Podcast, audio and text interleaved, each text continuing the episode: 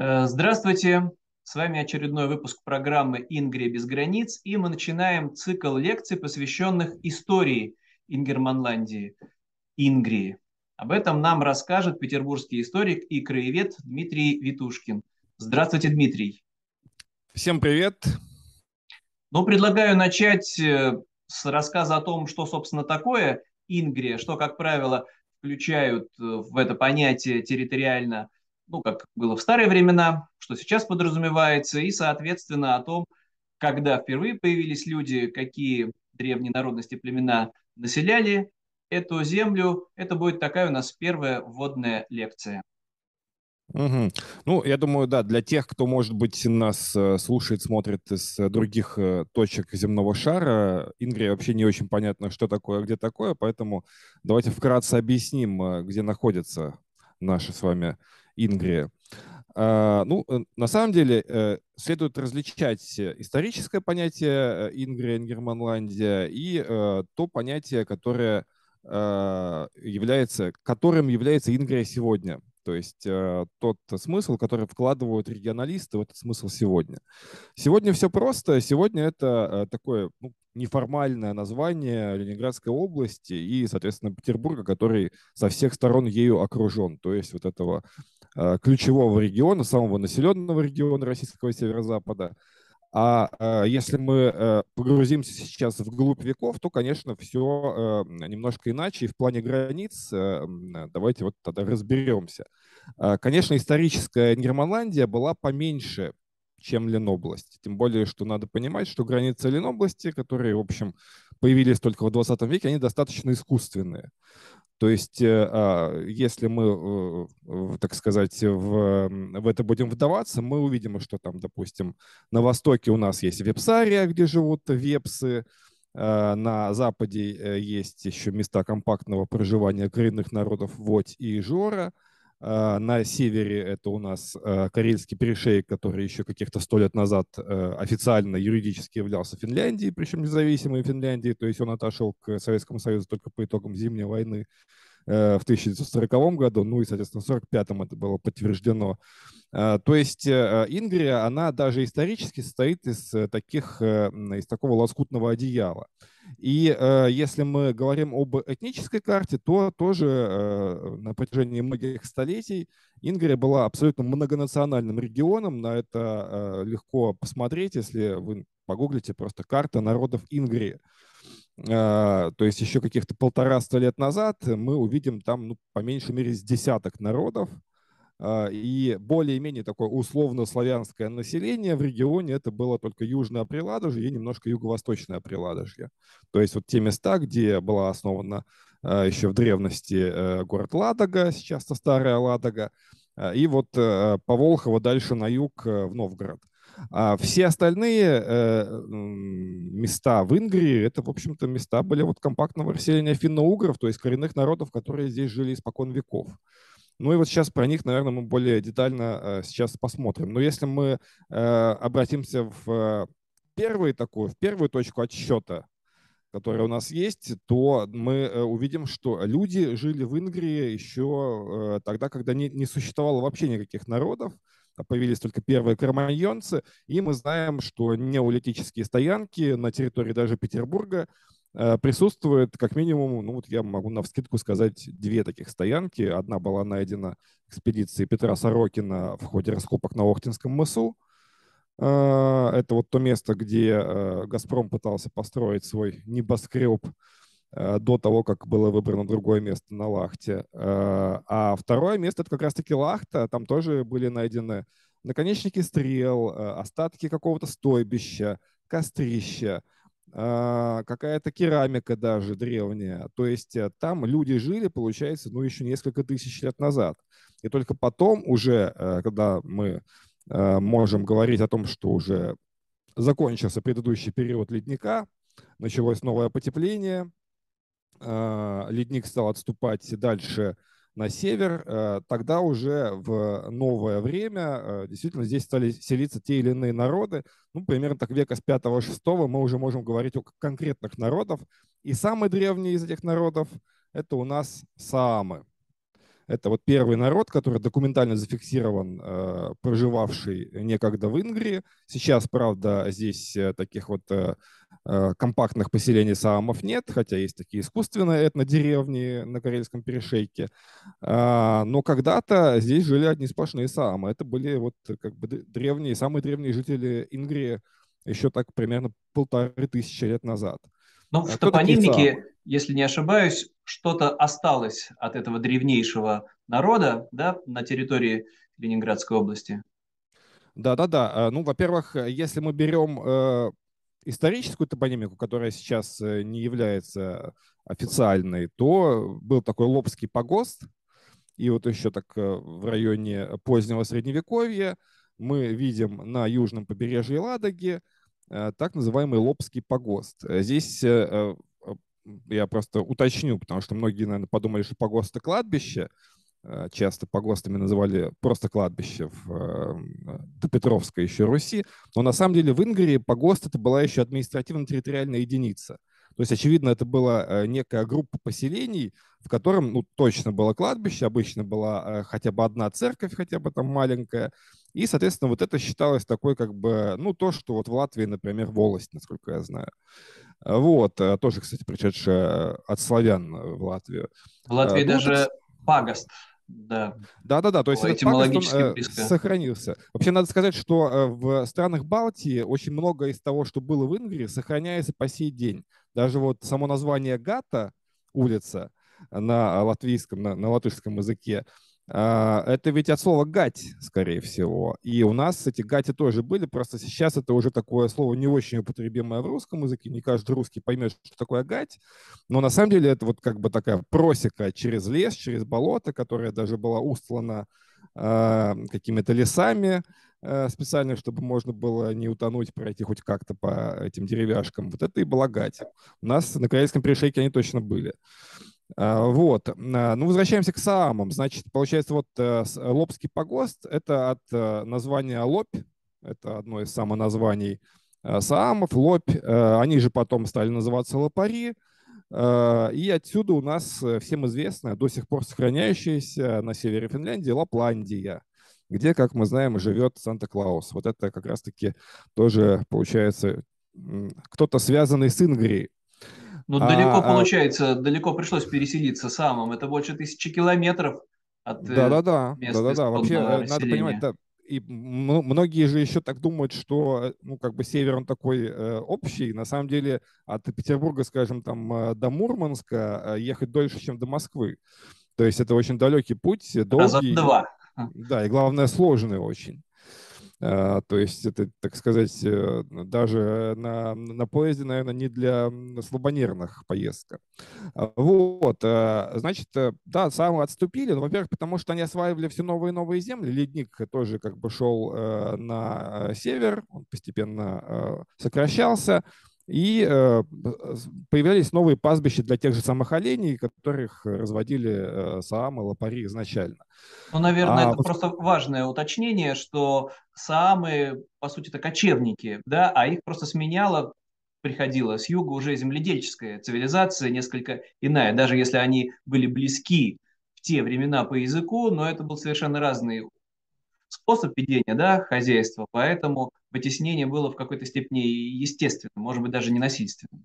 Ну да, я бы э, здесь э, сказал, что если мы рассматриваем еще с такой с прогрессистской, такой немножко марксистской точки зрения э, эти вот процессы переселения народов, то да, как бы самы были менее прогрессивными, чем уже другие финно-угры, поэтому более Э, более пассионарные, я бы сказал, и, и Жора, и Важань, они тоже их стали вытеснять. Это вот как раз уже пошло великое переселение народов. Мы обычно, когда говорим этот термин, это известный исторический термин, мы говорим э, про какую-то Южную Европу, когда вот э, на остатки Римской империи пришли варварские племена, германцы, потом гунны, где-то даже и славяне. И э, как-то мы забываем про то, что на севере, в общем, тоже по крайней мере, такие существенные отголоски этого великого переселения тоже были. А они были, и получается, что сначала э, саамов вытеснили на север другие финно-угры, а потом уже и стали приходить еще славяне с юга, и тоже вот такая конвергенция между этими двумя, не побоюсь этого слова, расами случилась. То есть, в общем-то, надо сказать, что коренные жители Ингрии сегодня – но это люди, которые несут в себе и славянские гены, и финно-угорские гены, даже если они об этом не знают. Так что это абсолютно нормальное совершенно явление, и даже вот э, современные ученые-антропологи, которые проводят, там, допустим, исследования гаплогрупп крови, они понимают, что есть э, общие генетические данные, которые указывают на некую общность жителей э, современной Ленобласти, назовем сейчас, так сказать, официальное название региона, и э, тех, кто живет, там, допустим, в соседней Финляндии, в соседней Эстонии, в соседней Карелии. То есть э, это не какие-то разные какие-то э, регионы, это регионы, где э, постоянно происходило взаимодействие между разными э, народами, и, конечно, во многом они сплавлялись, смешивались. Вот. Это значит, что касается саамов, э, да, э, ну, мы вот уже с вами вспоминали как-то, э, скажу еще раз, если кто-то хочет узнать так, воскресить, может, какие-то воспоминания, как выглядят саамы, можете вспомнить замечательный фильм «Кукушка», где как раз-таки вот всего-то три персонажа, финский солдат, русский солдат и девушка, которая их как-то ну вот невольно примеряет вот сама девушка это и есть э, саамская актриса, то есть это настоящая самка, не помню ее фамилию. А, а вот, пожалуйста, вы можете на нее посмотреть и понять, кто такие самы, как они вообще визуально могут быть отличимы э, на ваш взгляд. Ну и, конечно, про Рене Зельвегер тоже, наверное, стоит вспомнить. Это известная актриса, тоже с саамскими корнями. То есть я к тому, что э, саама — это не э, что-то вот так, не какая-то вещь в себе, а есть, ну вот даже, видите, известные люди, которые э, так или иначе, э, будучи самыми или там частично самыми, они как-то вот э, участвуют в культурной жизни мирового сообщества. Вот, это значит первый народ. Идем дальше. Самые коренные народы, которые даже вот Российской Федерации признаются коренными в Ингрии, это народы Водь и Ижора. А, вот, они же Важане, само название Вадия Лайзет. Э, сейчас их остается уже очень мало, буквально несколько десятков человек. Э, может быть, единицы из них еще владеют э, языком, водским языком. Они проживают на самом западе региона сейчас, уже ближе к границе с Эстонией. В основном это Сойкинский полуостров. И ну, надо сказать, что, к сожалению, будем объективными, если сейчас какое-то чудо не случится, то, э, в общем, это через пару десятилетий это будет уже мертвый язык, э, и никто на водском говорить не будет. Сейчас только пожилые люди владеют. Но когда-то э, важане были одним из, одним из самых многочисленных народов в Ингрии, потому что даже если мы берем большой регион, не только Ингрию, а гораздо больше, там несколько раз больше регион, он назывался Водская Петина в средние века. А, потому что а, Новгородская республика делилась на пять больших частей. Шелонская Петина, Абанежская, Бежецкая. А, ну вот одна из них была как раз-таки наша с вами Водская. Именно по названию народа Водь. А Айжоры сейчас их немножко побольше, сейчас их около 300 человек по официальным э, данным. Но на самом деле я думаю, что если мы берем неофициальные данные, не данные э, переписи, а э, какие-то более реальные, то, э, скорее всего, их еще больше. Я думаю, что там ну, тысяча точно наберется. Э, вот. И Ижоры пришли чуть позже, и если, так сейчас сильно упрощу, сильно огрублю, если вожане — это как бы такие восточные эстонцы, то Ижоры — это как бы такие южные карелы. То есть они немножко разное имеют происхождение, Э, вот э, даже некоторые эстонские антропологи называют частью э, эстонского народа, а Ижоры, ну, это, скорее всего, один из родов Карел, который просто мигрировал южнее, на юг, южнее, и осел где-то вот изначально в Южном Приладожье, потом они расселились уже в течение Невы. И, собственно, скорее всего, самая очевидная версия происхождения самого слова «ингрия» это именно по э, самоназванию Ижор, который себя называет Инкерикот, э, ну и так далее. Там у них есть там свое там, финское название, э, в русском языке это Ижора. Причем отмечу, что постоянно это подчеркивалось во всех русских летописях и дальше уже в имперских учебниках истории, и даже в советских учебниках истории, что и Жора, и Важане всегда были в союзе со славянами, они с, ним, они с ними не враждовали, еще в 13 веке они были крещены в православие, как и карелы, чуть севернее.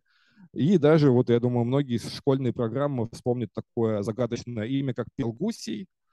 Пелгусий был э, вождем Ижора и соратником э, Александра Невского. То есть это был человек, который э, выступал за Александра Невского в ходе вот и Невской битвы, то есть боролся с псами-рыцарями Э, наряду со славянами. Так что Но это, это все-таки немножко такой легендарный уже персонаж. Мы отдельно будем потом подробнее про это рассказывать, а также и про более, может быть, романтическое да, происхождение названия Ингрия. Но сейчас, да, вот э, традиционное, может быть, с Ижорой, такое немножко искаженное слово, откуда, собственно, название региона и впоследствии появилось.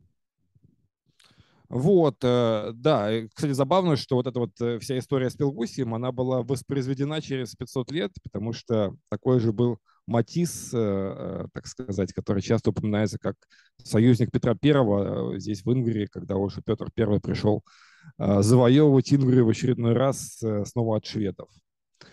Вот. Так, ну, что касается других народов, мы с вами еще не вспомнили вепсов. Вепсы, как я уже сказал, это люди, которые живут на своей исторической родине Випсарии.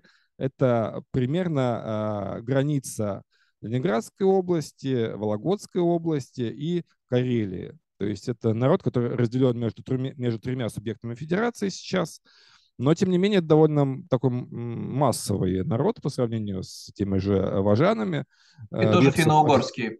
Тоже да, финно-угорский. Ну, в принципе, здесь э, коренные это народы, они все так или иначе финно-угры, то есть здесь каких-то других особо не было. А если, допустим, в Поволжье мы можем говорить о таком симбиозе между каким-то более древним населением, между финно-уграми и тюрками, ну и, соответственно, славянами, то у нас здесь как-то все было более однообразно.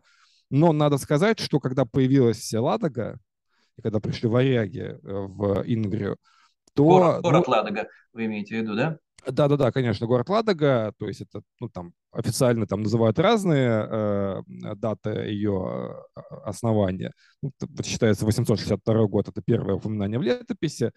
Э, потом, да, туда же призвание Рюрика. Э, так вот, э, начиная с примерно там 9 века, получается, что э, в Ингрии уже э, стали существовать и сосуществовать, и достаточно э, так э, продуктивно сосуществовать три Э, составляющих этнических. То есть это помимо э, более древнего финно-угорского населения появилось уже славянское население, то есть это новгородцы, пришедшие с юга, так называемые словения, ильминские, э, ну там еще немножко кривищи и так далее, то есть разные были тоже славянские племена. И, ну вот судя по Рюрику, а также понятно, что он не один сюда приехал, и даже вот это Синиус и Трувор, как мы сейчас знаем, это значит с родом и дружиной. Получается, что вот уже появились германцы, причем именно германцы а, послужили основой государственности. По большому счету вообще вся российская государственность имеет э, свое начало именно здесь, в Ингрии, потому что ни о каких государствах славян, вот именно с признаками государства, до этого времени мы говорить не можем. Это все-таки Поспорили тоже... бы с вами современные патриоты, да, сотни лет. И Романовы признавали, что государственность пошла от Рюрика, и Рюрикович и мы. Но вот э, вдруг вот в последнее столетие там эта нормандская теория подвергается жесткой критике. Сейчас не будем погружаться, говорим о традиционной гипотезе, да, что приход викингов, да, более понятное название, норманов, скандинавских народов, которые, получается, встретились на территории Ингрии с идущими с юга славянами, древними русскими, представителями русского этноса. Ну и вот так вот возникла государственность. Угу. А, ну, видите, такие как бы а, немножко классные патриоты, я бы сказал, они же были и раньше. То есть у нас в 18 веке тоже были дискуссии, и надо понимать, что когда мы читаем там того же Ломоносова, при всем там уважении к его... Ну вот он первый и был. Первым он, в принципе... Да, к его там, допустим, химическим опытам, к его там, может быть, политическому удару. Надо понимать, что э, все вот эти вот противники э, норманистов, они исходили вообще не из истории, они исходили из э, той конъюнктуры, которая имела место в XVIII веке. То есть, грубо говоря, это, была, это были отголоски борьбы э, за место у престола, у власти, так сказать, э, русского дворянства и людей там уже с немецкими корнями и так далее. Это, там даже были жертвы у этих э, у этого противостояния. Мы знаем, что, например, Еропкина, который очень много сделал для Петербурга, тогда просто казнили, четвертовали именно за то, что он поддержал русскую партию. А, Но вот, обязательно что... подробнее обо всем этом расскажем, когда доберемся до истории Ингрии XVIII века. Вот, а значит, возвращаемся тогда в, э, нашу, в наше раннее средневековье. И э, вот я бы здесь еще даже так сакцентировал внимание на этом.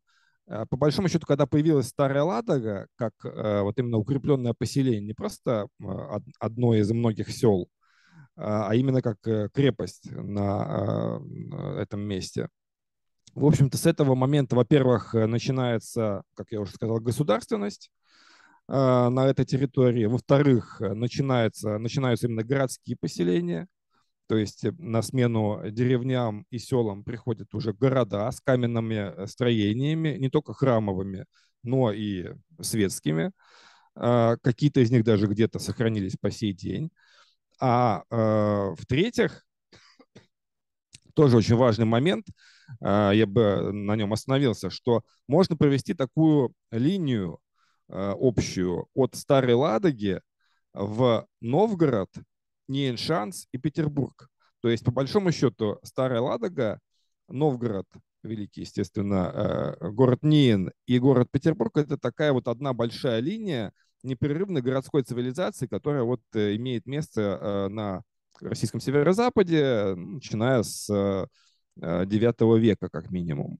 Так про, ней, получается... про ней, наверное, надо уточнить, что это поселение в том месте, где Охта впадает в Неву, да, не да, все можем Да, я думаю, что про, про ней мы даже, наверное, отдельно с вами еще сделаем выпуск, потому что он достоин этого. По большому счету, это вот э, э город, который существовал э, на берегах Невы с 1611 года.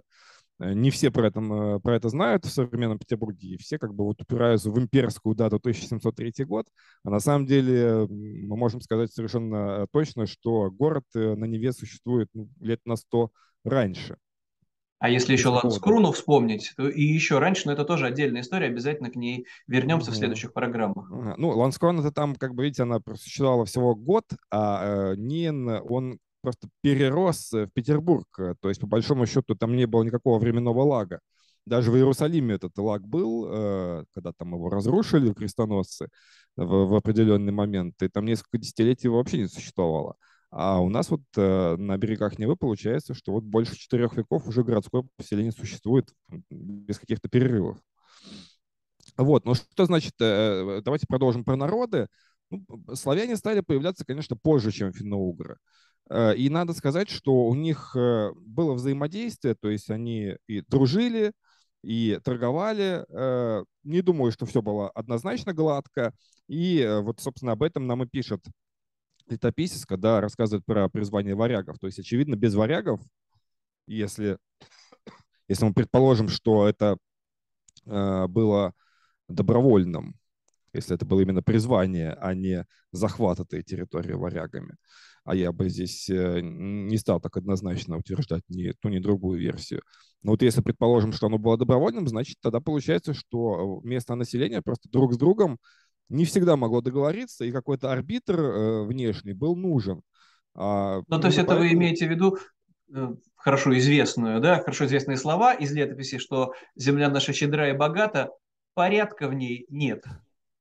Да, и, кстати, э, вот э, тем, кому может быть ближе такая сатирическая интерпретация русской истории, могут перечитать историю города Глупого Салтыкова-Щедрина, где он, в принципе, об этом все и пишет, начинает с этого. Извините. Вот, то есть получается, что э, так или иначе, вот эти три составляющие, германская, славянская и финно-угорская, она существовала, они существовали в Ингрии, ну, вот по меньшей мере, с 9 века. И по большому счету, тысячу лет э, здесь не было каких-то особых э, перекосов в ту или другую сторону. Если мы посмотрим даже на карту 19 века, какой была Ингрия в середине 19 века, то есть накануне отмены крепостного права и таких масштабных демографических перемен в России, то мы увидим, что э, со всех сторон Петербург был окружен э, финнами, И если мы вспомним Евгения Онегина, Александра Сергеевича Пушкина с кувшином Охтинг спешит, то вот это как раз-таки, очевидно, финская девушка, и даже ей памятник лет, по-моему, 15 назад поставили на Охте. Вот эта девушка э, с большим э, молоком, большим кувшином молока бежит в Питер продавать его, потому что у многих горожан уже там в районе 6-7 утра они просыпались, и уже под их дверями стояла э, кринка сметаны, молока, там масла, что они заранее э, оплачивали. То есть финны снабжали Питер э, молочными продуктами, да и вообще продуктами. По большому ну, счету... Здесь, наверное, важно упомянуть, что вот радикальные перемены демографического характера и этнического характера произошли только в XVIII веке после основания Петербурга, когда сюда и принудительно, и добровольно хлынули десятки тысяч людей, ну, уже этнических русских, а дальше все больше и больше, и это радикально изменило вот этот э, этнический ландшафт. А до этого, да, действительно господствовали финно-угры. Новгородцы приходили, уходили, поселения в основном новгородские были городские, да, там дальше на север, где Карела или Орешек, это крепость. А вот основное сельское население оставалось в основном финно-угорским столетиями.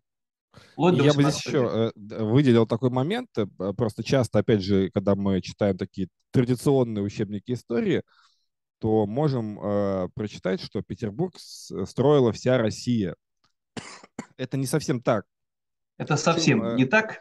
Да, это, это совсем не так. Ну, дело Деньги-то, может быть, были со всей России, но непосредственно строители, конечно, кто поближе.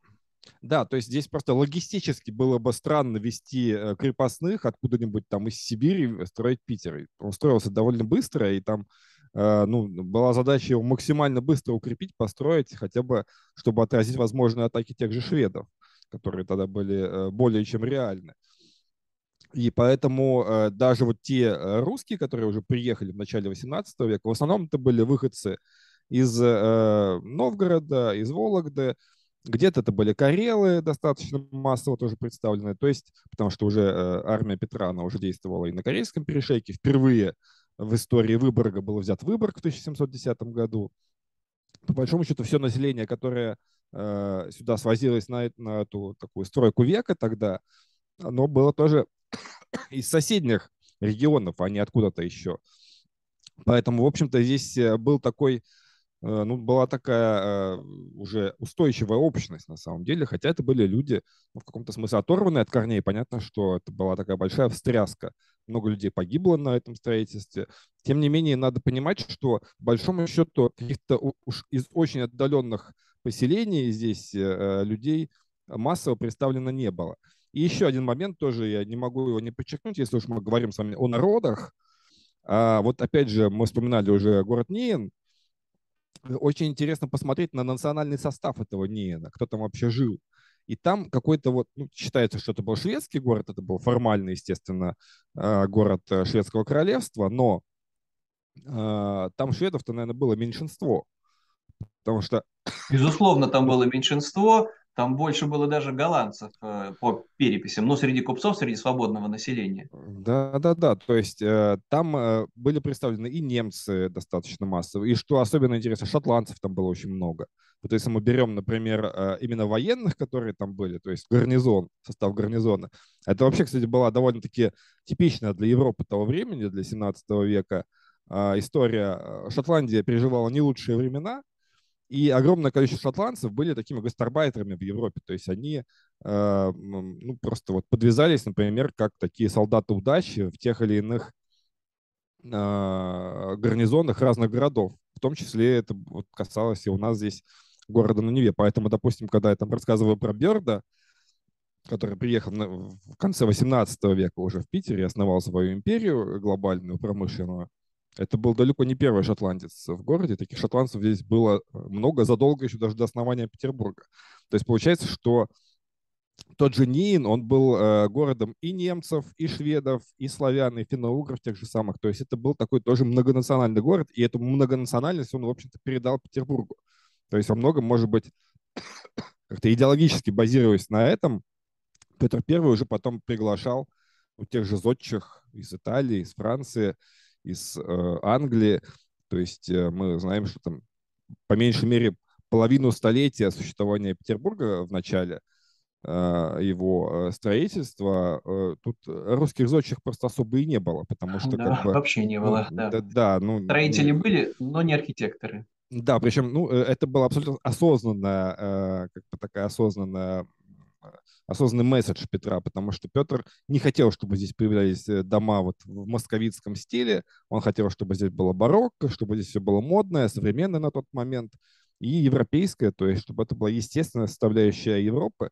Даже Петр, в общем, абсолютно авторитарный московитский царь, очень хорошо это понимал, что Питер и вообще Ингрия – это часть Европы.